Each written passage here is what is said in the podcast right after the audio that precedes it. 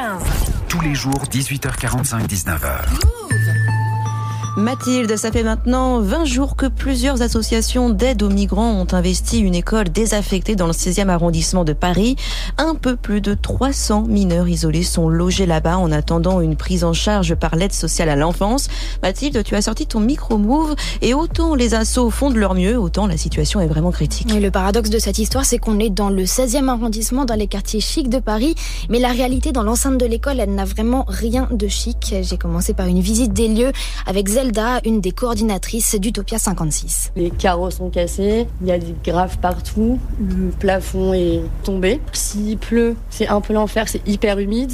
Et euh, donc du coup au sol il y a euh, les couchettes euh, des jeunes. C'est une couverture de survie et parfois un oreiller ou un sac de couchage. Là on a une tente aussi. C'est vraiment des conditions extrêmes. Dans la cour, ils ont installé un groupe électrogène pour que les jeunes puissent charger leur téléphone et échanger avec leur famille. Il y a aussi des sanitaires et des douches de camping dans un coin de l'école, mais voilà, l'hygiène est à l'image du confort. Plusieurs adolescents sont malades, certains ont la gale, les soins existent mais c'est pas suffisant. Du coup, on a des permanences de médecins sans frontières et médecins du monde qui peuvent faire euh, des premiers soins et orienter vers euh, des passes dans les hôpitaux pour qu'ils se fassent soigner. Mais en mettant à la rue, euh, la gale, ça se soigne pas comme ça parce qu'il faut pouvoir se doucher, se changer, pouvoir avoir le traitement. C'est tout un cercle vicieux à chaque fois parce que tu retournes à la rue, donc du coup tu la rattrapes. D'autant plus qu'ils sont vraiment les uns sur les autres. Ils étaient 160 il y a trois semaines. Aujourd'hui, ils sont 315 logés dans cette école avec des nouveaux arrivants tous les jours. Et forcément, d'après Zelda, ça pose quelques problèmes de voisinage. Au début, on avait vu des banderoles partout. Ça a été lacéré, arraché par les gens du quartier.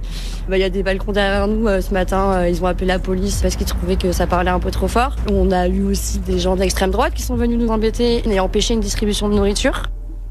Voilà le tableau. Je précise que ce ne sont que des garçons. Les jeunes filles sont généralement euh, prises en charge et hébergées dans des hébergements d'urgence. Alors Mathilde, justement, qui sont ces jeunes hommes et pourquoi ils sont dans cette école? Tu me disais que la plupart sont originaires, euh, originaires d'Afrique de l'Ouest. Oui, 90% d'entre eux, ils ont quitté leur pays pour des raisons diverses, la guerre, le réchauffement climatique, la situation économique, et sont donc arrivés en France sans responsables légaux.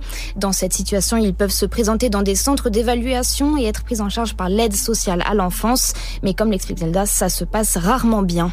Les évaluations se font souvent très rapidement, sans traducteur. Du coup, ils en sortent au bout d'une heure de cet endroit-là avec une lettre de refus en disant euh, le parcours que vous nous avez raconté n'est pas assez clair. euh, vous nous avez dit avoir travaillé, donc vous pouvez pas être mineur parce que normalement on ne travaille pas quand on est mineur. Parfois, il y a vraiment des aberrations où vous avez beaucoup trop de pilosité pour avoir 16 ans. Mais ça a été le cas pour Joseph, par exemple. Il est originaire de Guinée et apparemment c'est son parcours scolaire qui pose problème. La dame qui m'a évalué, elle dit dans mon rapport que mon âge et mon cycle scolaire ne correspondent pas parce que je l'ai dit que je n'ai pas fait la sixième année, que selon les informations, en Guinée, les gens ne rentrent pas à l'école à trois ans, donc euh, ça colle pas. En attendant, ils ne peuvent pas travailler, ils ne peuvent pas aller à l'école, ils n'ont aucune sécurité ni ressources. Et en fait, au-delà de l'insalubrité des lieux et des difficultés physiques à survivre dans ces conditions, c'est une source de stress énorme pour Joseph et pour ses collègues. On est des mineurs, on ne sait pas là où se diriger, on ne sait pas comment faire. Tout ce que nous on demande, c'est de l'aide. Je vais quitter ici, je vais étudier,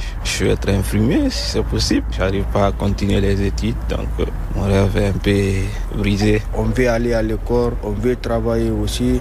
Un jour aussi, on veut aussi être quelqu'un dans la vie. Euh, Ma- Mathilde, on les entend parler de l'après, mais quelles sont les éventuelles suites pour eux? Qu'est-ce que demande Utopia 56 Alors Utopia et les autres collectifs, hein, parce qu'ils sont quatre en tout, ce qu'ils demandent en priorité, c'est la reconnaissance de la présomption de minorité. C'est encore Zelda qui nous explique.